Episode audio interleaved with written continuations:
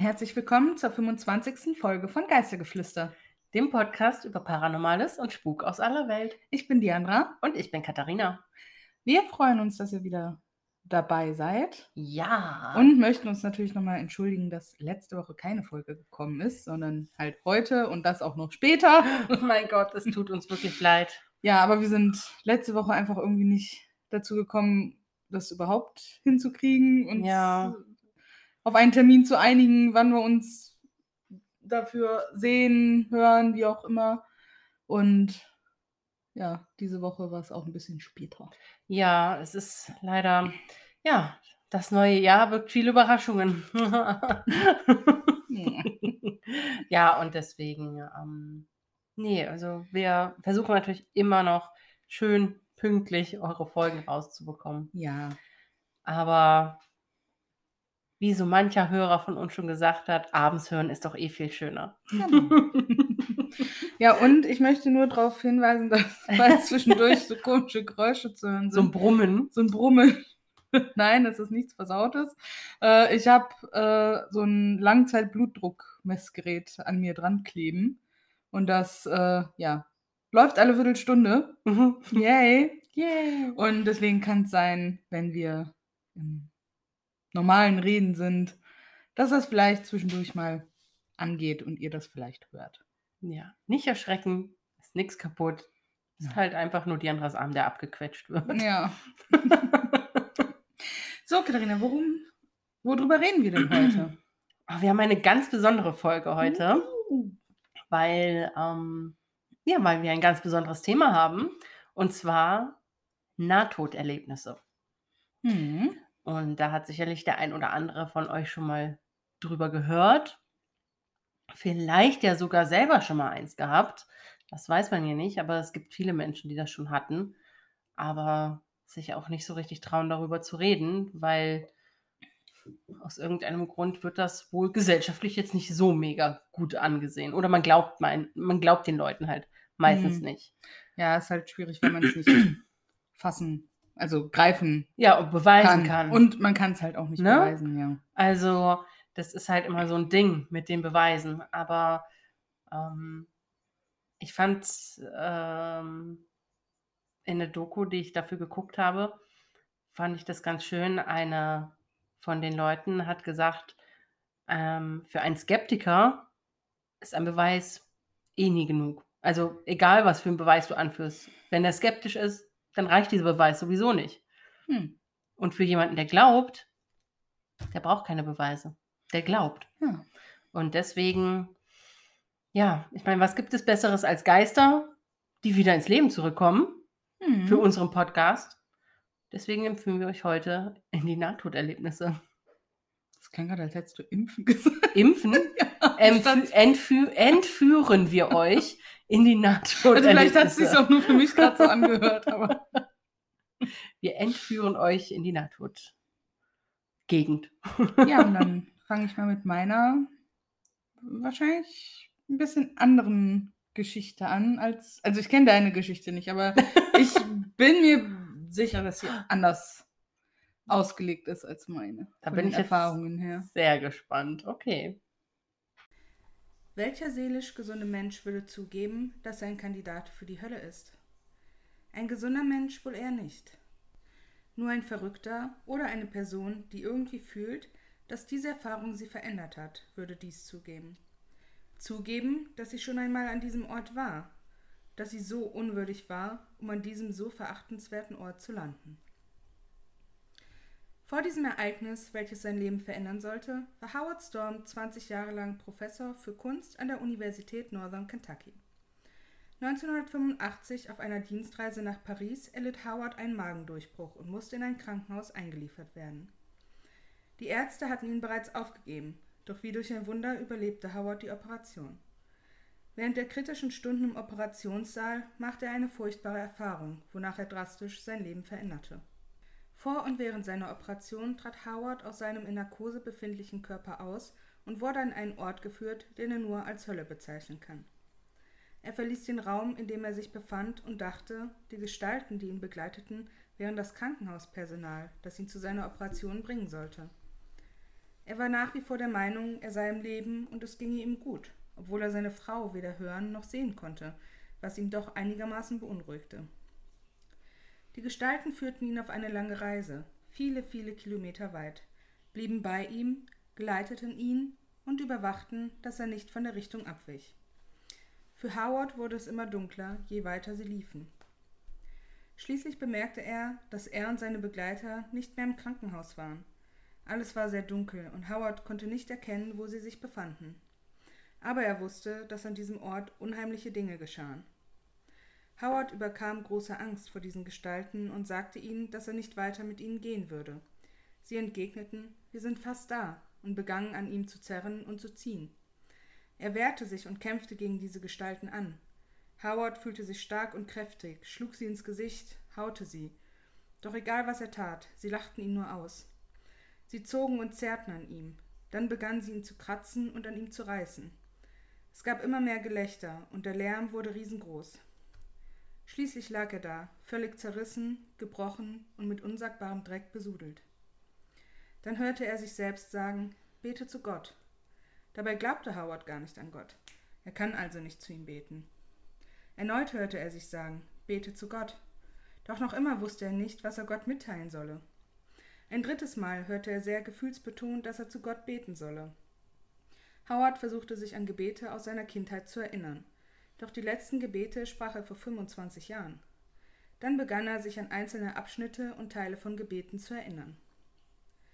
Die Gestalten um ihn herum traten nach ihm, um eine Reaktion von ihm zu bekommen, damit sie weiter mit ihm spielen konnten.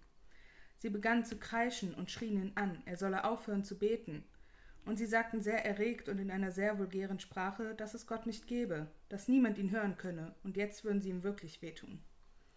Sie wollten es ihm jetzt noch schwerer als eh schon machen, da er diese Gebete an Gott gesprochen hatte. Howard bemerkte, dass die Gestalten vor ihm zurückwichen, als er die Gebete sprach ganz so, als würden sie diese Sätze abstoßend finden und als könnten sie es nicht ertragen, diese Worte zu hören. Als sie in die Dunkelheit zurückwichen, fühlte er den Drang, diese Gebete noch stärker zu sprechen. Schließlich war er allein an diesem furchtbaren Ort. Zunächst konnte Howard mit niemandem über seine Höllenvision reden. Deshalb begann er seine Erfahrungen in Bildern und Skulpturen zu verarbeiten. Doch dann brach er seine Karriere als Professor für bildende Kunst ab. Er entschloss sich dazu, Pastor zu werden und leitete eine Gemeinde in Cincinnati bis 2005. Sie nennt sich Zion United Church of Christ.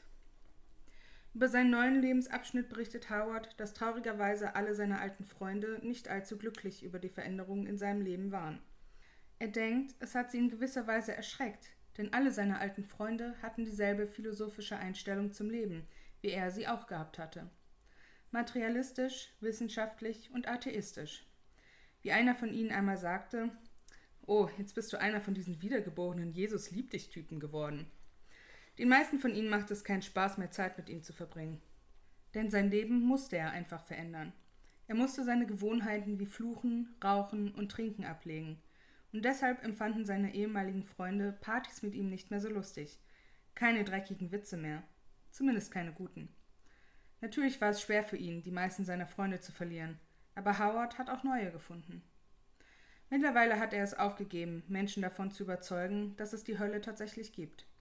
Er erzählt kaum noch von seinen schrecklichen Erlebnissen. Für ihn ist seine Erfahrung wichtig geworden, weil sie seinem Leben eine neue Ordnung gegeben hat, in der er sich zurechtfinden kann. Inzwischen hat er keine Angst mehr, in die Hölle zu kommen, weil er heute weiß, was für ihn Leben bedeutet. Damals hätte Howard am liebsten so getan, als ob das nie geschehen wäre. Doch das konnte er nicht, denn wegen dieser Erfahrung musste er sein ganzes Leben von A bis Z neu durchdenken. Alles, was er war, was er dachte und tat, alles musste neu überdacht werden. Für ihn gab es so viel zu verändern, dass er nicht mal wusste, wo er am besten damit anfangen soll. Er musste wieder bei Null anfangen. Daher war es für ihn das Beste, was er tun konnte, das Ganze zu vergessen. Keiner wollte es. Howard wollte es nicht, seine Frau wollte es nicht, seine Kinder wollten es nicht. Niemand wollte es. Er wusste, dass er Probleme in seinem Job bekommen würde. Niemand wollte von diesen Dingen hören.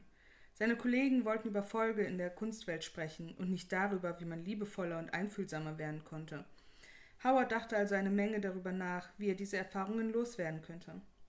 Aber natürlich konnte er diese Erfahrung nicht vergessen. Denn wenn er das gemacht hätte, würde er das einzig Wahre, das je in seinem Leben passiert ist, verneint haben. Er wusste, wenn er das wegwerfen würde, wäre er verloren. Wirklich verloren. Vielen Dank. Ich habe dieses Vieh hier auch. Oh mein Gott. Ja, das hängt hier einfach. Wir haben hier die ganze Zeit so ein kleines, blödes Fliegevieh, was mich auch die ganze Zeit beim Lesen schon genervt hat gerade. Ja, und ich habe es gefühlt schon fünfmal umgebracht, aber irgendwie Ja. nicht. So, sorry. Also, vielen Dank für diese Geschichte. Die war Gerne. wirklich ganz anders, als ich jetzt erwartet hätte. Dachte ich mir. Aber mega spannend, auch mal die andere Seite, diese dunkle Seite der Nahtoderlebnisse zu hören. Ja, ich. das fand ich auch. Und deswegen habe ich mir gedacht, ach, bevor du jetzt, weil ich mir schon gedacht habe, dass das, was du nimmst, wahrscheinlich nicht die dunkle Seite beleuchten wird. Also ich war mir nicht sicher, aber Mhm. ich habe es mir gedacht. Mhm. Da dachte ich mir so, ach, es wäre doch mal interessant, dann auch diese negativen Nahtoderfahrungen Ja, mal zu beleuchten. also ich, ich finde das, ich finde das ganze Thema einfach furchtbar spannend. Und ich muss ehrlich sagen, ich stelle mir das so schrecklich vor. Also, so schön ich mir das vorstelle, wenn du an diesen guten Ort Mhm. kommst, so schrecklich und wirklich horrormäßig stelle ich mir das vor, wenn du eben in diesen dunklen, in diese Art Hölle kommst und Ja, du, Du weißt nicht, wie du wirst. Du weißt nicht, wie so. du da rauskommst. Du, Ja. du, du denkst, du musst jetzt ewig da bleiben. Stell dir bloß vor, du musst wirklich ewig da bleiben. Du hast keine Chance, jemals auf Flucht Hm. und auf Wegkommen. ja, das Oh mein Gott, wie stell ich mir auch schrecklich. richtig furchtbar vor. Und dann kommst du wieder auf die Erde und kein Schwein steht zu dir und keiner glaubt dir Ja. und du bist völlig allein mit dem, was du erlebt hast. Also das fand ich auch hart, dass sich die wirklich Boah. alle quasi einfach abgewandt haben, nur weil er nicht mehr so der Fun at Partys ist. ja, ernsthaft. So. Ich habe gedacht, sorry, man, aber was waren das denn für Freunde? Mm, also, ich meine, man weiß ja, diese Professoren, Philosophen, mm, die, das ist nun mal eine Society für sich. ja. Und offensichtlich haben die ein sehr beengtes Weltbild, wenn die einem Freund, in Anführungszeichen, der etwas Traumatisches erlebt hat, wenn die ihn dafür quasi verurteilen und sagen, "Mm, nee, also oh, Mhm. das ist mir jetzt zu viel, damit möchte ich mich auch gar nicht auseinandersetzen. Jesus liebt dich, Typ. du Jesus liebt dich, Typ. Ja. Mit dir habe ich jetzt nichts mehr zu tun. Ob es dir dabei scheiße geht, ist mir egal. Mm, Aber mein, meine Seelenheil und mein äh, Gefühl darf ja jetzt nicht beeinträchtigt werden, naja. dadurch, dass ich mit dir befreundet bin. Also das finde ich schon sehr hart und es tat mir furchtbar leid, als ich das eben gehört habe für den Mann.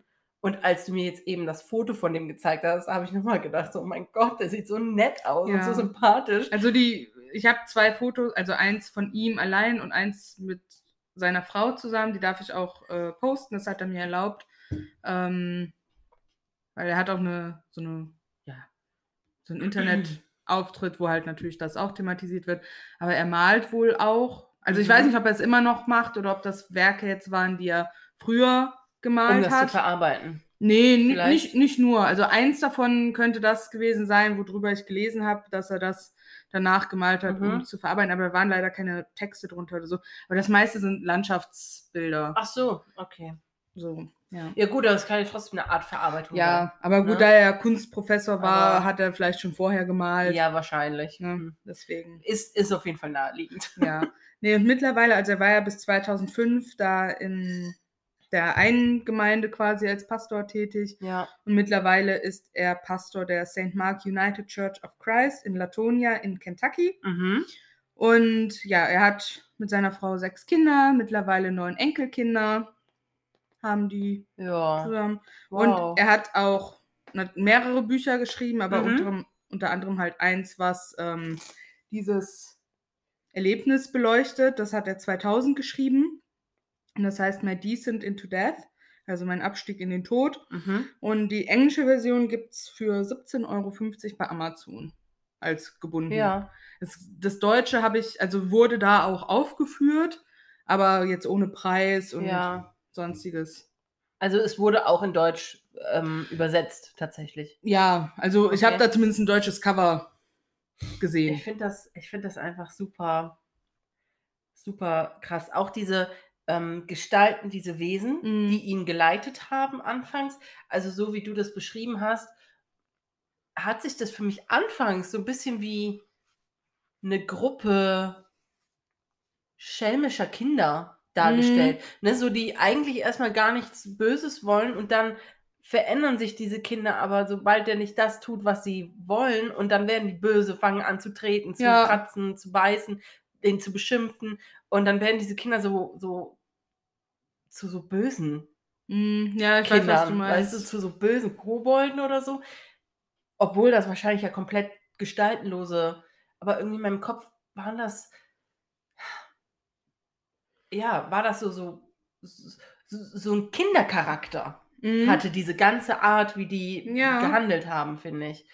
Und ähm, das fand ich, was ich, äh, also ich, ich fand das, da, diese ganze Beschreibung wirklich grausig. Und ich Ja, das fand ich auch. möchte nur hoffen, dass wenn ich irgendwann mal sterbe, dass bei mir eher dieses Licht ist Mhm. und dass alles Friede, Ja. Freude, Eierkuchen hinter ist. So. Ja, ich habe auch Ne? ein ähm, ganz gutes YouTube-Video gefunden. Also es gab wohl mal eine Sendung auch über ihn im ZDF oder so. Mhm. Also in einer Reihe war Mhm. wohl einmal das Thema.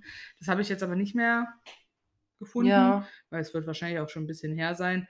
Aber ich habe ein ganz gutes Interview mit ihm auf YouTube gefunden. Also das verlinke ich Cool, auch mit ja. den Shownotes drin. Das ist auch recht lang. Ich habe es mir auch ehrlicherweise nicht komplett angeguckt, ja. weil das geht fast zwei Stunden, glaube ich. Wow. Mhm. Oder auf jeden Fall über eine Stunde. Ja, Und das war mir dann doch zu lang. bisschen zu lang, ja. Äh, Aber ich habe reingeguckt und so ein 20 Minuten oder so geguckt und es war schon sehr interessant. Was ich total, was ich mir total schwer vorstelle für die Menschen, die solche Erlebnisse haben, gut oder schlecht, ähm, ist dieses,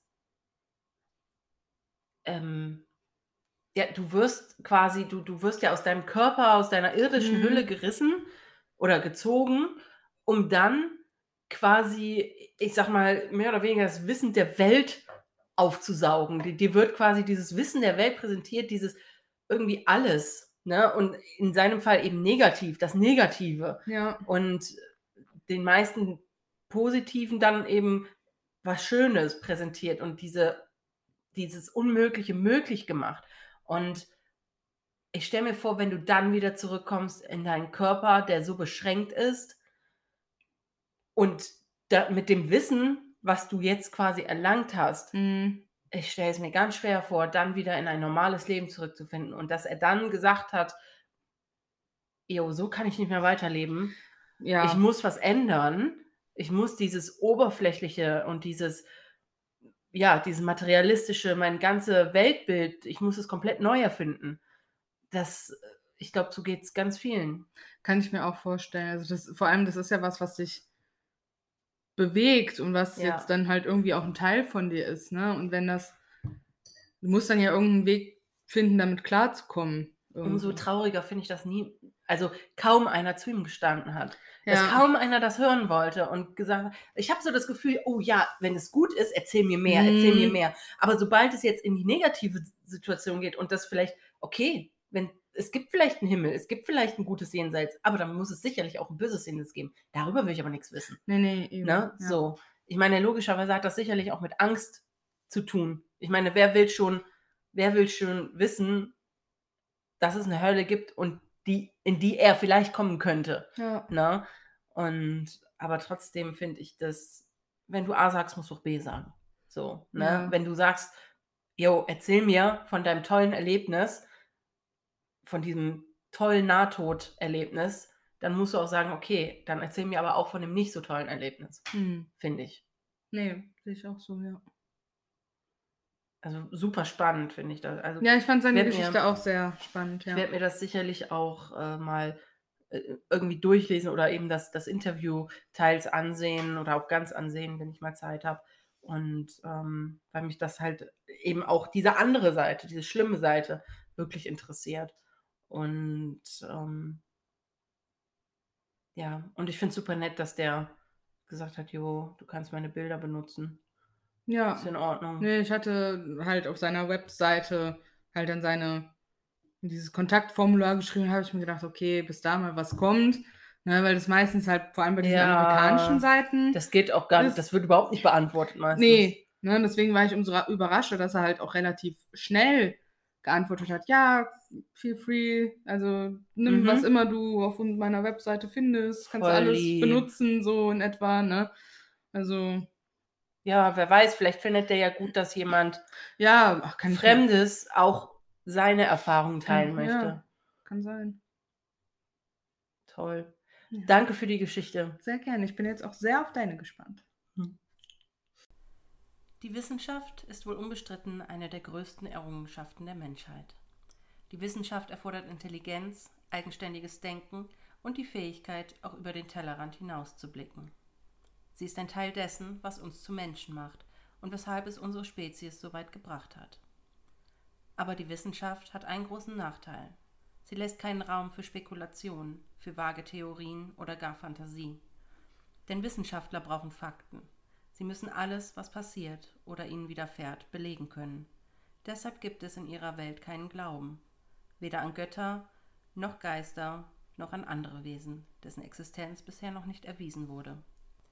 Doch was passiert, wenn einem Menschen, der sich der Wissenschaft verschrieben hat, etwas absolut Unerklärliches passiert?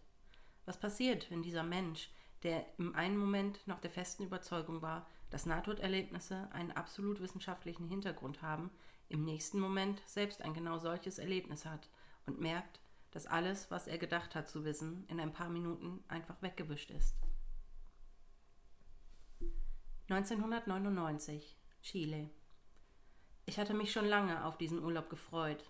Kajakfahren ist mein größtes Hobby. Nervenkitzel, Adrenalin und Kontrolle gepaart mit der freien Natur. Ich hatte mich mit einer Gruppe von Kajakfahrern zusammengetan, um einen bestimmten Fluss zu fahren, der nicht ungefährlich und nur von erfahrenen Kajakern befahren werden sollte. Ich war sehr erfahren und machte mir also deshalb keine Sorgen. Ganz im Gegenteil, ich freute mich besonders auf einen bestimmten Flussabschnitt, der vor allem für seine vielen herausfordernden Wasserfälle bekannt ist. Der Fluss hat eine wirklich starke Strömung, und als wir die ersten Gefälle überwunden hatten, entschieden wir, den kleinen kommenden Wasserfall auf eine Ausweichroute zu nehmen.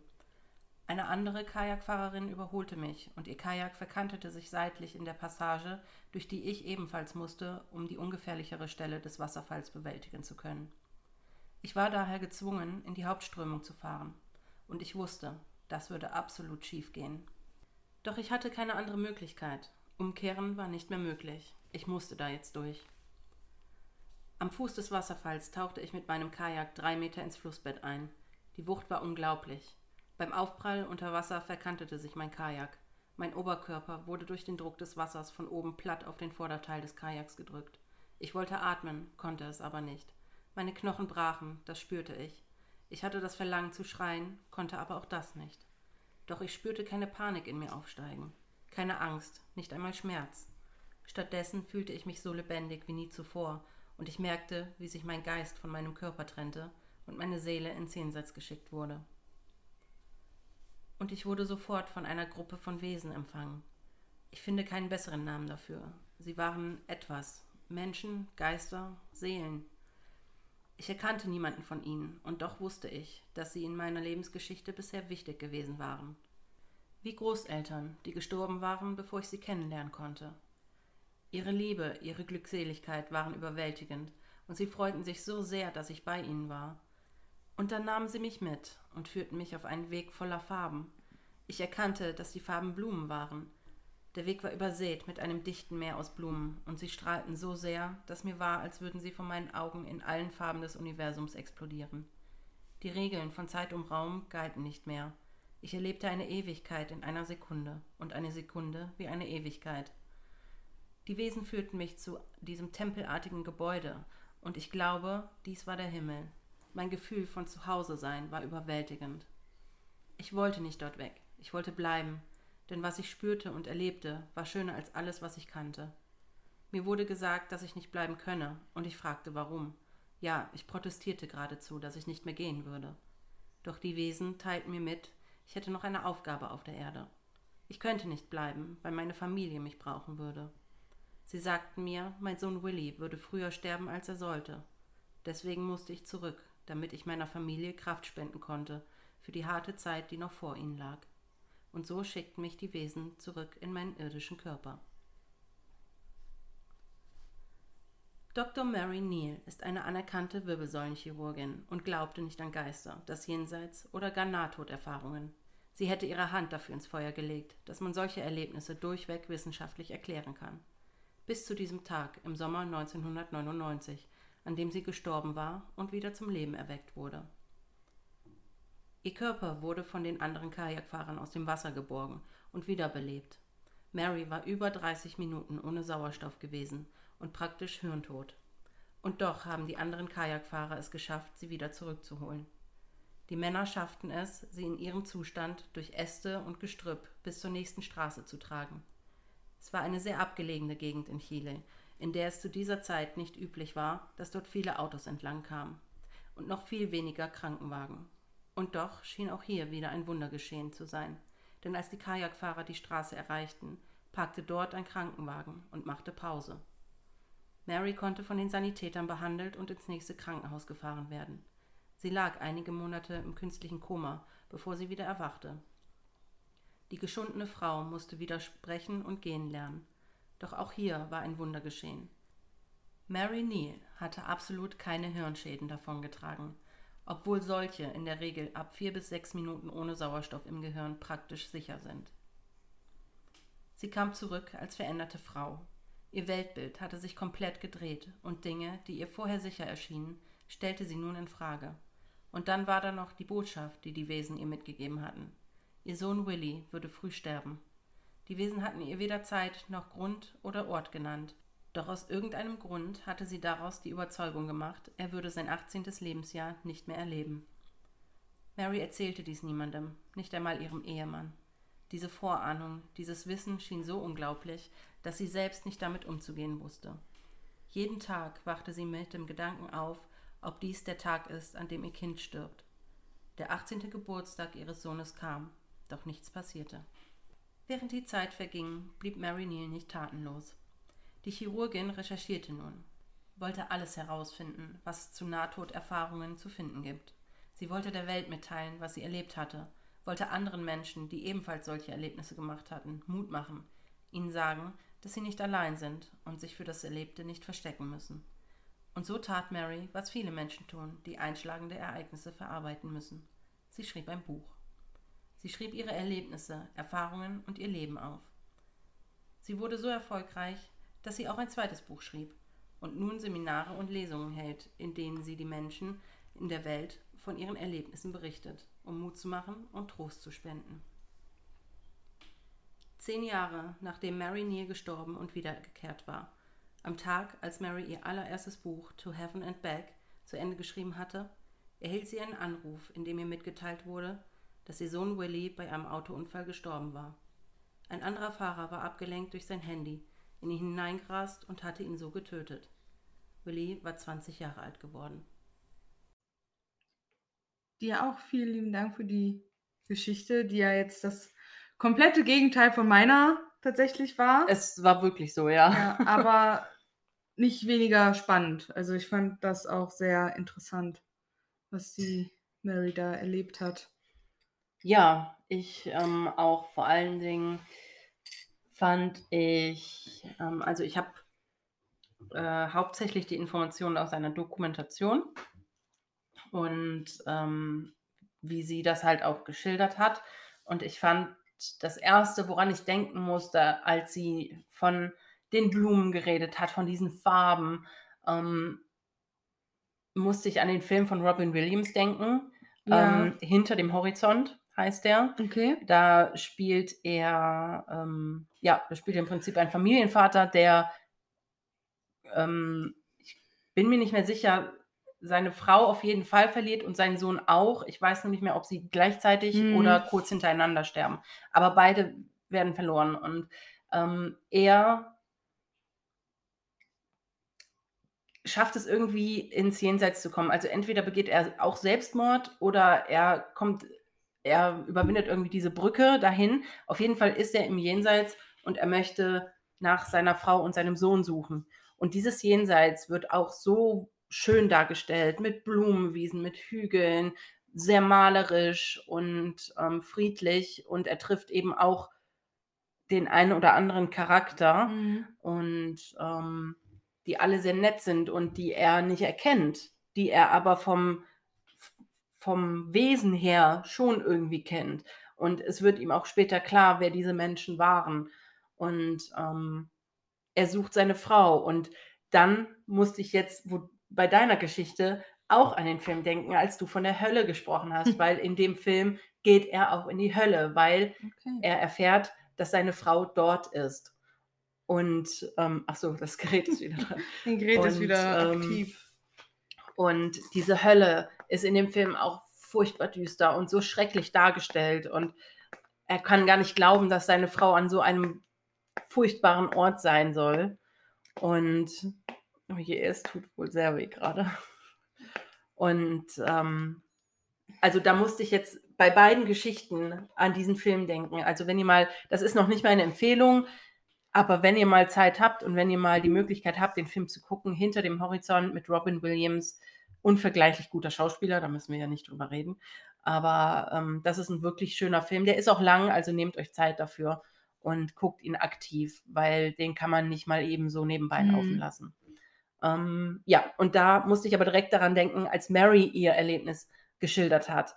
Und ähm, ich empfand das auch, also erstmal habe ich gedacht, what? Die war einfach eine halbe Stunde lang Ja, das tot. fand ich, das habe ich mir auch aufgeschrieben. so richtig also, tot. Das ist schon richtig krass. Also die, äh, sie erklärt das auch noch genauer, aber wenn ich das alles, dann hätte ich ja ewig Ja, ja. jetzt reden können, ewig meine Geschichte erzählen können. Also es ist so, dass sie wirklich unter Wasser war und zwar eine ganze, ganze Zeit lang, weil sie ja verkantet war und ihre Rettungsweste ist aber hochgeschwommen. Und nur Mhm. deswegen ist einer von denen wirklich ins Wasser gesprungen, Krass. weil er gedacht hat, Mensch, der Ehemann möchte vielleicht wenigstens die Weste haben von seiner Frau. Krass. Und während er nach der Weste geschwommen ist, hat Mary irgendwie seinen Fuß gestreift. Also er hat sie berührt, hat ihn berührt und dann wusste er, oh, da ist sie und die haben sie rausgezogen. Echt Und dann haben sie die noch mehrere Minuten lang wirklich beatmet. Und ähm, ja, und es hat ja offensichtlich, es hat funktioniert. Eine Ja. halbe Stunde ohne Sauerstoff im Hirn und es hat funktioniert. Und die Frau ist einfach wieder komplett gesund geworden. Also wenn du die sprechen hörst, du merkst nichts, nichts. Du würdest niemals denken, dass die einen so krassen Unfall hinter sich hatte, Heftig. der ihr eigentlich das, der sie eigentlich das Leben gekostet hat. Hm. Und Diese Stelle ist mir auch super furchtbar vor, also was du sagen, von dem, also wie beim Unfall selber, was sie dann alles davon gespürt hat. Also Ja. das stelle ich mir auch unglaublich furchtbar vor. ja, ich denke auch, obwohl sie ja sagt, sie hatte keine Panik und sie hatte keine Schmerzen. Und ja, doch denke ich mir so, oh Gott, aber jetzt Mhm. stell dir bloß vor, du bist unter Wasser, du kannst nirgendwo hin, weil du eingeklemmt bist und du merkst diesen Druck von oben, weil du dich nicht bewegen kannst und auf diesem Boot klebst. Und dann spürst du durch diesen Druck die Knochen brechen und oh nee, da habe ich auch gedacht, und da hat sie keinen Schmerz gespürt, wirklich ja, nicht. ich kann es mir auch echt nicht So, vorstellen.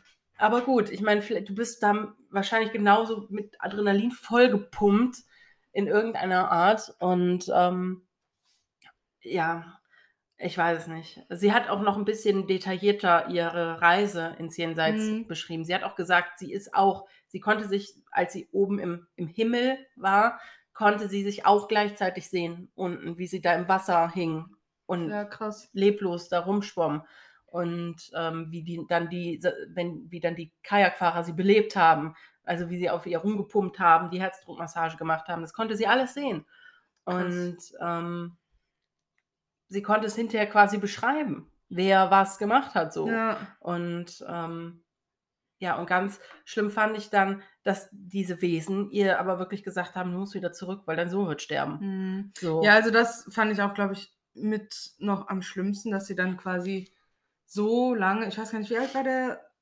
Sohn, als ihr das passiert ist? Ähm, das war, er, er muss äh, zehn gewesen sein. Ja, stell dir vor, du lebst dann zehn Jahre lang, Ja. bis es dann, also mit diesem, mit dieser Vorahnung oder und vor allem mit dieser Überzeugung, dass deinem Sohn was passiert Ja. und du dich jeden gottverdammten Tag fragst, okay, werde ich heute mein Ich Kind finde das ganz furchtbar. Wie als wenn du zu einem Wahrsager gehst und ihm glaubst, wenn er dir sagt, du wirst in den nächsten zehn Jahren sterben. Ja, So, wow. Und du wachst jeden Tag auf. Ist heute der Tag? ist heute der Tag. Ja, und vor allem, dann passiert das halt auch noch wirklich. Ja. Ne? Also, Ich fand das so schlimm, weil ich mir denke, ähm, also sie hat diese, dieses Wissen auch nie in Frage gestellt, obwohl sie deren ähm, halt kein Datum und keine Mhm. Zeit genannt haben, aber sie hat das Wissen, dass das passieren wird, niemals in Frage gestellt. Und ähm, ich weiß nicht, ob sie es nach dem 18. Geburtstag in Frage gestellt hat. Aber ähm, was ich jetzt in der Geschichte nicht erzählt habe, ist, dass sie am 18. Geburtstag oder nach dem 18. Geburtstag ihren Sohn angerufen hat und hat ihr Mhm. das, hat ihm das erzählt. Ja. Also ihm hat sie es gesagt und er meinte, ach Mama. Und wenn schon, was soll ich denn jetzt dagegen tun? So, ja, ne? hat er natürlich auch Und- recht, ne? ne? Das ist so, Er kann sich ja schlecht irgendwo einsperren, den Eben. Rest seines Lebens. Ne? ne? Das ja Und nicht. ähm, ich weiß nicht, ob sie dann geglaubt hat, puh, er ist 18 geworden, jetzt ist, jetzt ist also doch nicht diese Prophezeiung Mhm. wahr geworden. Ich glaube, ich glaube, das hat immer noch in meinem Hinterkopf mitgespielt. Denke ich auch, ja. Und ich fand es nur so schlimm, als ich das gehört habe und auch gelesen habe, am Tag, wo sie ihren, ja, ihren ersten Buchband Hm, beendet, kriegt sie diesen Anruf, ihr Sohn ist gestorben. ja, wirklich furchtbar. Also das hat mich echt, ähm, ich musste auch eben schlucken beim Lesen. Ich hoffe, man hört das nicht so sehr, aber da musste ich mich echt ähm, gerade mal zusammenreißen, weil mich, ich bin halt so eine am Wasser gebaute Person und ähm, ja, aber trotzdem fand ich es so faszinierend, diese Erzählung und ich finde es toll, dass sie ins, ich sag mal, nicht nur in ihrem Nahtod ins Licht gegangen ist, sondern auch dann wieder, als sie auf der Erde war, ins Licht getreten ist mit dieser Erfahrung und gesagt hat, hier, mir ist das erlebt. Ja, Also mir ist das widerfahren und ich habe das erlebt und ich will das nicht verstecken. So, ne? Und es muss doch Leute geben, die das auch erleben. Und ja, also das ist eine, ich finde, Nahtoderlebnisse sind eine ganz krasse Geschichte. Und vor allen Dingen findest du aber bei so vielen doch Parallelen. Ne? Also ja. ganz, ganz viele Menschen sprechen von Farben, von Licht, von, ja, von Wesen, ja. die sie irgendwie kennen, aber die sie nicht erkennen können. Das passiert ganz vielen, die gute Nahtoderlebnisse haben. Und ich bin sicher, dass ganz viele, die schlechte Erlebnisse damit haben, wie ähm, Howard, äh, sowas ähnliches in, auf Mhm. Parallelen sehen können, ja, wenn er seine Geschichte erzählt. definitiv. Und äh, ich auch sagen können, ich habe auch so dunkle Wesen gesehen und bei mir wurde es auch immer nur dunkler, dunkler, dunkler. Ne? Und Ja, ich denke mir so, mittlerweile sollte man diesen Dingen einfach viel mehr Raum geben und viel mehr ähm, Beachtung einräumen. Und ich glaube, so langsam kommt das wirklich, weil man, ich meine, mittlerweile sieht man so viele, ich meine, Geisterforscher, ja, die mit ihren ganzen Gerätschaften ja offensichtlich was einfangen ja, ja, die, die, die irgendwelche ähm, Wesen einfangen, die, die ähm, Geräusche, Stimmen, die kommen ja von irgendwoher. Das ist ja keine Einbildung. Und ich denke, genau, genau so werden die vielleicht auch in diesem Jenseits sein, was so viele Nahtod, ja, die den Nahtod erlebt Mhm. haben, auch erleben. ja, Wahrscheinlich, vielleicht ist das diese Welt. könnte ich mir auch vorstellen. Ja, auch dieses dritte Person sehen, dass, dass man alles sehen kann. ja genau. Das ist, ähm, also in der Doku kamen auch andere Menschen vor und die haben auch, wirklich viele davon haben gesagt, ich konnte mich sehen, ich konnte sehen, wie die Ärzte an mir rumgedoktert haben, ich konnte sehen, so wer was gemacht hat. Und Das ist bestimmt auch so ein komisches Gefühl, wenn du dich da so selber liegen siehst. ich weiß nicht, ich glaube, wenn du dann da so bist, ist dir das eigentlich ziemlich egal. Ja, glaube ich auch, aber ich halt diese vorstellen. Vorstellung jetzt einfach, ne, dich selber irgendwo liegen zu sehen und von oben oder einfach außenstehend auf dich selber zu gucken. Ja, Ne? ja, also ich, ich glaube für, für uns, für uns Menschen, die wir noch nie tot waren und die noch nie sowas erlebt haben, ich glaube, wir können das allerhöchstens nachvollziehen, wenn wir daran denken, dass vielleicht manche Träume so sind, dass wir Mhm. die im Ja. dritten, also mir ist das schon mal passiert, dass ich Träume hatte, die ich in der dritten Person gesehen habe und Hm. ich habe mich als, also ich habe mich als Person gesehen, die da steht und Ja. das gerade erlebt. Oder die nicht so aussieht wie ich, aber ich wusste, ich bin das in diesem Moment, die da steht. Aber, ähm, also das ist mir auch schon passiert, noch nicht Hm. oft, aber vielleicht kann man das damit vergleichen. Ja. Aber an Träume erinnerst du dich natürlich nicht so detailliert, glaube ich. nicht so intensiv, ja. Und ähm, wie gesagt, ich glaube, es ist super schwer, wenn du das hattest. Ne? Also wenn du diese gute Erfahrung hattest und du merkst, du kannst plötzlich alles tun. Du kannst überall hinreisen. Du kannst Leute sehen, die du ewig nicht gesehen hast, weil sie gestorben sind. Du kannst mit denen sprechen. Du kannst alles ansehen und dann musst du wieder zurück Ja, in so einen Menschenkörper. das ist schon. Der Fies. schmerzt, der tut weh, der wird alt und du kannst nicht mehr fliegen und du kannst nichts mehr sehen und ich glaube, das ist echt ernüchternd. Ja, das denke ich auch. Und ich kann mir schon vorstellen, dass die alle keinen Bock haben, wieder zurückgeschickt zu werden. So, wenn du dann, vor allen Dingen, wenn du das dann einmal erlebt hast. Andererseits glaube ich, wenn du das dann erlebt hast und wieder zurück bist in deinem Menschenkörper, dann hast du keine Angst mehr vor dem Tod. nee, das, falls du davor Angst hattest. nee, Ne? das denke ich auch. Also dann hast du da, glaube ich, einfach so eine ich glaube, beruhigende Gewissheit. ja, so, ich weiß, ich da warten Oma und Opa oder Tante und Onkel oder wer auch immer. Ja. Vielleicht auch mein Hund. Ne, so. Also ich ähm, finde es super spannend, Auf diese ganzen Fall. Themen. Und vielleicht, wenn ihr das ebenfalls so seht, wenn ihr das auch spannend findet, dann können wir ja gerne nochmal so eine Folge machen mit ähm, Ja, Da Nahtoderfahrungen. gibt es auf jeden Fall, denke ich, noch genug Geschichten. Bestimmt, bestimmt. Ähm, ja, ich denke, soweit. Ach so, ich wollte euch noch äh, erzählen, die, die Mary Neal hat ja auch Bücher geschrieben, zwei Stück. Und ich wollte euch gerade, falls euch die interessieren, natürlich auch die Titel nennen. Also ihr erstes Buch, To Heaven and Back, heißt zu Deutsch Einmal Himmel und zurück. Und ihr zweites Buch heißt ähm, Originaltitel Seven Lessons from Heaven. Und äh, zu Deutsch ist das Sieben Botschaften vom Himmel oder Hm. aus dem Himmel. Und die kann man eben auch kaufen. Und ich glaube, auf Amazon, die kosten um die 13 Euro im Taschenbuchformat. Oh ja. Ähm, ja, und die kann man kaufen und ja, und dann lesen und genau lesen, was Mary da passiert ist. Und mit Sicherheit sehr viel detaillierter, als ich es jetzt Wahrscheinlich. jemals erzählen hätte können. Wahrscheinlich. Und ähm, wen das interessiert, nur zu. Ja, nochmal vielen lieben Dank für die Geschichte. gerne, gerne.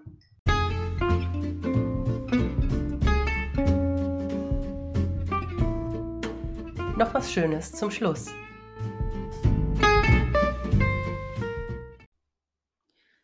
So, und wie ihr sicher bemerkt habt, bemerkt habt, haben wir äh, unseren Geisteffekt für heute ausgelassen, Mhm. weil wir haben uns gedacht, dass, oder vor allem Katharina hat jetzt schon in den Aftertalks sehr viele ja, Fakten zum Thema Nahtoderfahrung mit eingebracht und haben wir gedacht, das waren jetzt schon so viele gute Punkte dazu. Das muss man erstmal verarbeiten. Genau, Und ich will ja nicht, dass ihr jetzt auch Bücher schreiben müsst, um das verarbeiten zu können. genau.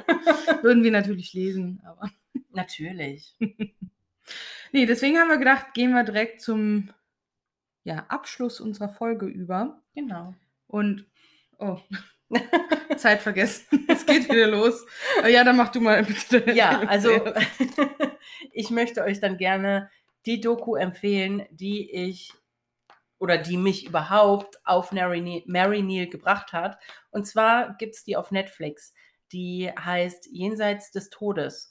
Und das ist, wie der Titel schon sagt, eine, ähm, ich glaube, fünfteilige Dokumentation über Dinge nach dem Tod, über das Jenseits, über was passiert mit uns. Also da wird nicht nur Nahtod ähm, besprochen, sondern auch Medien, wie die arbeiten. Ähm, ist das alles Humbug oder nicht? Mhm. Ne? Also man kann da viel reininterpretieren, aber eben auch Zeichen von Verstorbenen, die man bekommt. Ähm, ja, Medien, die eben mit, mit Toten sprechen können, angeblich. Ne? Und also Sachen, es wird viel, wirklich viel Spannendes gemacht. Und wer sich ja, wer das Thema spannend findet, wird diese Doku wirklich auch durchsuchten. Ich bin noch nicht ganz am Ende, mir fehlt die letzte Folge noch. Und ähm, wenn ich mich jetzt nicht täusche, ist die letzte Folge darüber, ähm, wenn, wenn Kinder Oh. sich an ein früheres Leben erinnern, an Sachen Ja. erinnern, die sie noch nie erlebt haben Ach, können. krass. Wie zum Beispiel, wenn Kinder sterben Mhm. und dann kriegen die Eltern wieder ein Kind und das Kind redet von Dingen, die das Kind Mhm. davor getan hat, so äh, wie so eine Reinkarnation. Ja. Ne? verrückt. Also, ähm, wenn mich nicht alles täuscht, ist das die letzte Folge und da bin ich auch schon sehr gespannt drauf. Und das möchte ich euch wirklich empfehlen. Jenseits des Todes auf Netflix. Ich musste auch das ein oder andere Mal ein Tränchen verdrücken, einfach weil es ja, weil es mich mitnimmt, ne? weil es ähm, ja auch für mich ein emotionales Thema ist, weil Diana und ich natürlich auch schon Menschen in unserem Leben verloren haben und ähm, ich musste einfach denken, ob das vielleicht möglich wäre, tatsächlich mit diesem Menschen zu kommunizieren. Hm. Aber das ist meine Empfehlung. Ja, vielen Dank. Da werde ich auf jeden Fall. Also ich habe schon öfter dieses Bildchen bei Netflix gesehen und gedacht, ach, guckst du dir das jetzt an? Es ist gut. oder nicht? Aber ich werde es mir auf jeden Fall angucken. Ja, ich werde euch heute mal wieder einen Podcast empfehlen. Oh, schön. Und das ist äh, tatsächlich einer von diesen ja, Laber-Podcasts. Was? Also ich, ich höre tatsächlich nur einen von so Laber-Podcasts. ja. Ähm, aber ich finde, also der wird wahrscheinlich auch nicht für jeden was sein, aber wenn man äh, Klaas Häufer Umlauf mag, ähm, also seinen Humor, dann ist das, denke ich, schon was. Also das ist ein, ja, Baywatch Berlin heißt der Podcast, ähm, den, ja, der Klaas halt mit Zweien zusammen macht, mit denen Ach. er halt Late Night Berlin unter anderem macht. Also das eine ist der Jakob Lund, der auch, ich weiß, also der sitzt auch öfter mit in der Sendung, guckt, Mhm. hat die Zeit im Blick und sowas. Und der Tommy Schmidt, nicht mit dem Tommy Schmidt zu verwechseln, der bei Gemischtes Sack mitmacht. Ähm, Ach, okay. Das hätte mir jetzt nichts gesagt. Also, nee, aber ja, es, gibt, ich Ja. habe zuerst auch gedacht, so, hä, wie Tommy Schmidt? Hä? aber nein, es ist tatsächlich ein anderer Tommy Schmidt, ähm, der, ich glaube, Produzent mit da oder Regisseur, Mhm. irg irgend, irgendwas im Hintergrund macht er auf jeden Fall. Und ja, das äh, Zusammenspiel zwischen den dreien ist halt einfach wirklich sehr witzig. Also ich muss da zwischendurch immer sehr herzlich lachen über die Dinge, über Ach, die cool. die reden. Und ja, wenn man einfach mal was braucht, was so nebenher läuft, über das man mal ein bisschen lachen kann.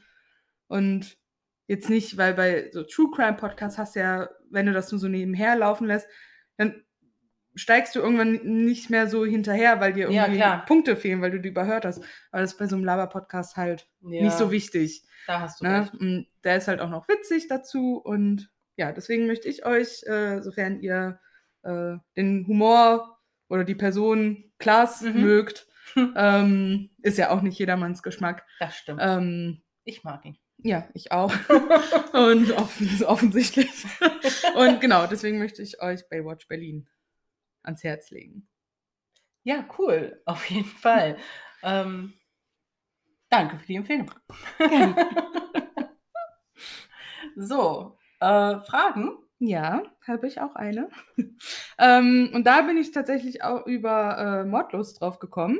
Aha. Über die vorletzte Folge, ja, glaube ich, stehe oder auch so. manchmal ein paar Ja. Fragen von hier und da. Warum nicht? Ne? Eben.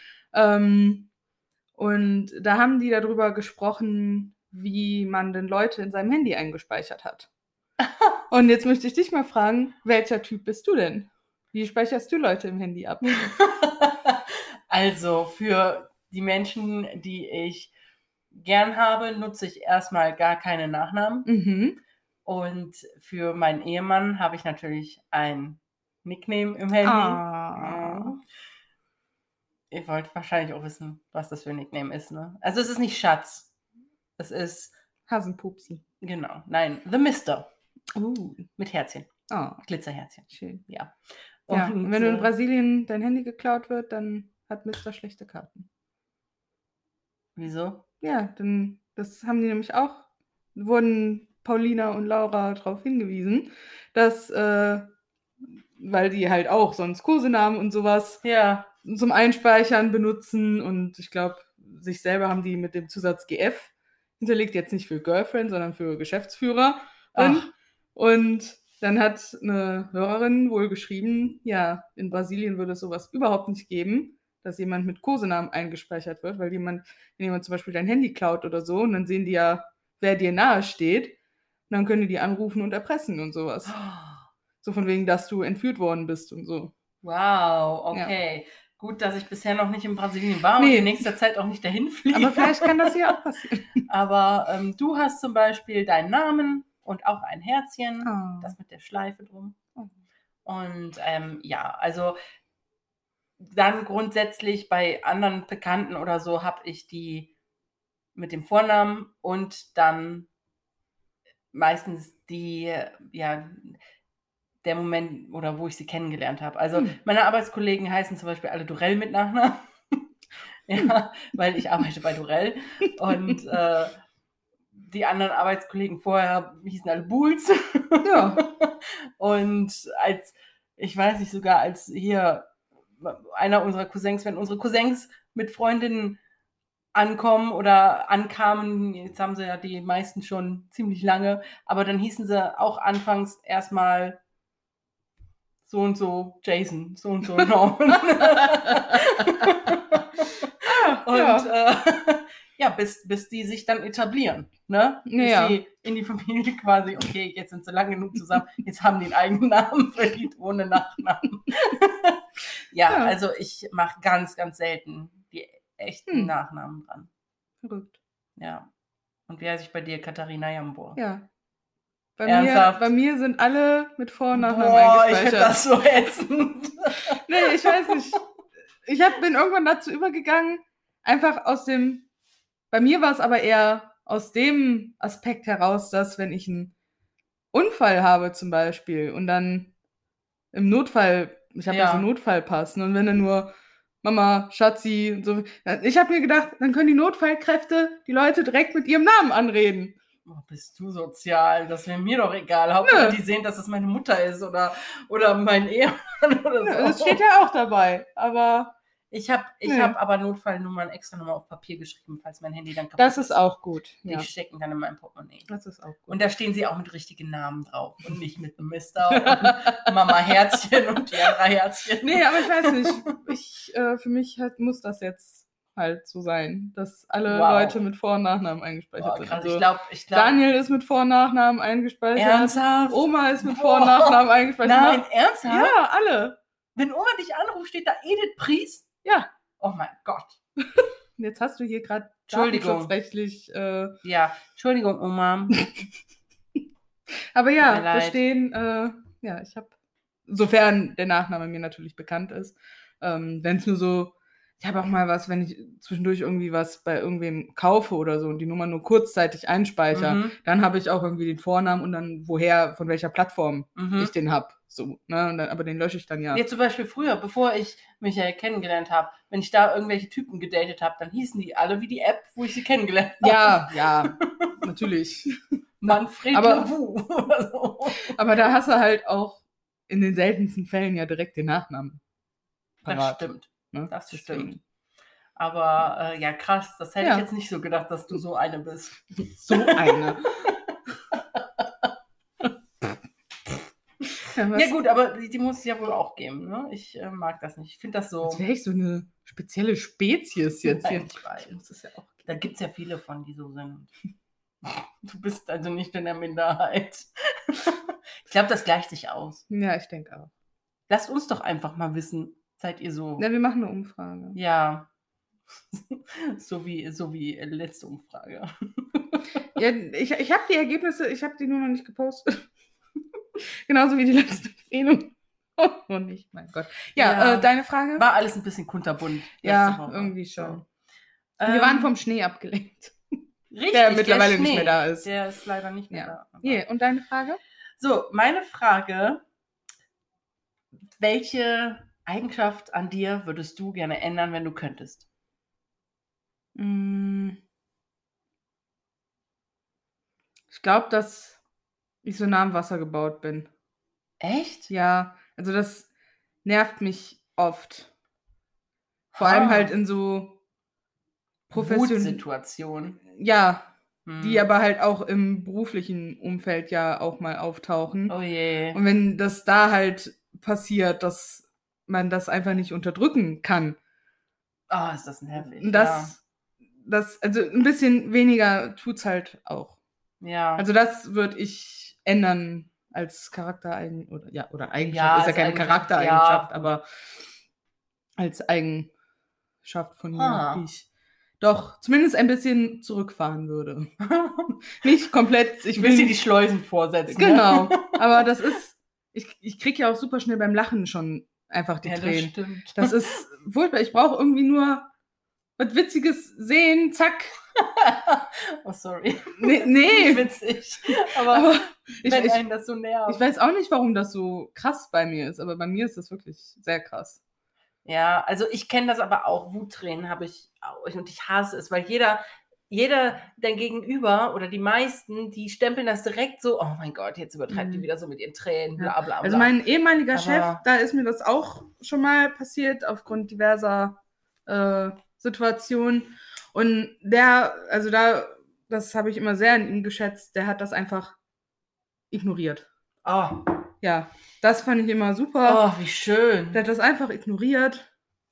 Ach, das ist ja toll. Ja, Das ist, das ist, das finde ich eine, eine, ein feiner Zug. ja, fand ich auch. Also gerade im, gerade im Business, Mhm. ne? Und ich meine, das ist hier, ich meine, hallo, wer sucht sich denn aus? Ich äh, weine jetzt hier bei meinem Job, weil ich das so cool finde oder was? Eben. Ne? So, ich meine, das wird man offensichtlich nicht machen, wenn man das unterdrücken könnte in dem Moment. Ja. Und ähm, Wuttränen habe ich aber auch ganz oft, das, Mhm. weil ich mir nicht anders helfen kann dann. Das Mhm. ist diese Wut und die staut sich an und dieser Zorn und dann platzt das halt in Form von Tränen heraus. Ja. Ja, was würdest du ändern, wenn du könntest? Ich würde, ich würde mir wirklich mehr Disziplin geben. Das ist auch ein guter Punkt, ja. Also ich bin, ich habe wirklich, wirklich einen Mangel an Disziplin, um meinen Schweinehund zu besiegen, wenn es zum Beispiel darum geht, Sport zu machen Mhm. oder mal ein gesundes Essen durchzuziehen, länger als drei Wochen oder so. Das ist bei mir super schwer. Und also das ist für mich ein harter, harter Kampf. Und ich hätte ganz gerne, dass, ja, dass ich einfach die Disziplin, dass mir diese, diese Disziplin zu finden nicht so schwer fallen würde. Mhm. Das, Ja, das fällt mir auch immer sehr schwer, das stimmt. das würde ich gerne ändern, wenn ich Hm. könnte. Und das kann man sicherlich auch, ja, das ist alles harte Arbeit, ich weiß, Aber, aber, das ist halt harte Arbeit. aber es ist halt harte Arbeit. nee, Und aber nicht einfach so ein Fingerschnips. genau, und es ist ja nicht so, als hätte ich es noch nie probiert, ne? Ich meine, ich war, ich habe schon mehrfach in meinem Leben versucht, mit Joggen anzufangen. Es geht, ich hasse Aber es. Joggen ist ja auch. Ich hasse Joggen. Joggen oh mein ist auch Gott. nicht mein. ich verstehe nicht, wie Menschen darin aufgehen können. Für mich ist das einfach nur Folter. Ja, ich, ich kann nicht atmen, ich muss jeden Schritt kontrollieren, ich muss auch noch daran denken, gut zu atmen, damit ich kein Seitenstechen kriege. Und irgendwann bin ich dann wieder zu Hause und ich denke mir, wow, ja, danach habe ich mich besser gefühlt, aber nur weil ich wieder zu Hause war. ja, und nicht, weil ich denke, wow, geil, jetzt hast du was für den Körper Ja, getan. deswegen gehe ich, was sowas angeht, auch eher Inliner fahren. das ist eine gute Idee. Also das finde ich für mich persönlich einfach besser Hm, als ähm, Joggen. ja, Und das halte ich auch besser durch als Mhm. Joggen. ja. Also Das äh, würde ich, sollte ich vielleicht auch mal angehen. So. Oder was du ja hast, diesen Hula-Hoop-Reifen, den würde Ja. ich gerne mal ausprobieren. ja, der so. ist jetzt gerade bei äh, äh, meinem Cousin und seiner Frau Echt? daheim. ja, weil ich den ja momentan nicht so nutzen kann. Ähm, Hm. Ja, aber Ich dachte, das nächste Mal, wenn ich komme, probiere ich den mal aus, aber das Nee. geht dann wohl nicht. außer sie brauche ich nicht. Ja, äh, so viel zu dem Thema. ja, Dann sind wir am Ende. ja. Damit sind wir am Ende. Ja, Ähm, schön, dass ihr wieder so geduldig wart, uns zugehört habt. genau. Wir freuen uns, wenn ihr uns weiterempfehlt und mit uns auf unseren Social Media Kanälen interagiert. Das Ja. finden wir immer sehr, sehr schön. Die Nachrichten sind immer spannend und Ja. lassen sich so schön lesen, weil ihr alle so lieb seid. Ja, das ist immer sehr schön. Ja, das ist immer so Seelenbalsam, wisst Ja. ihr.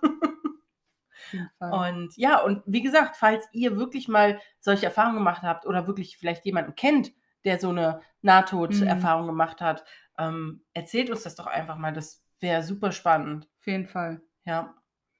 Ja, und damit Beenden wir das wohl ja, für heute. genau. Und sehen uns sehr wahrscheinlich oder hören uns sehr wahrscheinlich nächste Woche Wir geben uns ganz viel Mühe. Tschüss. Ciao.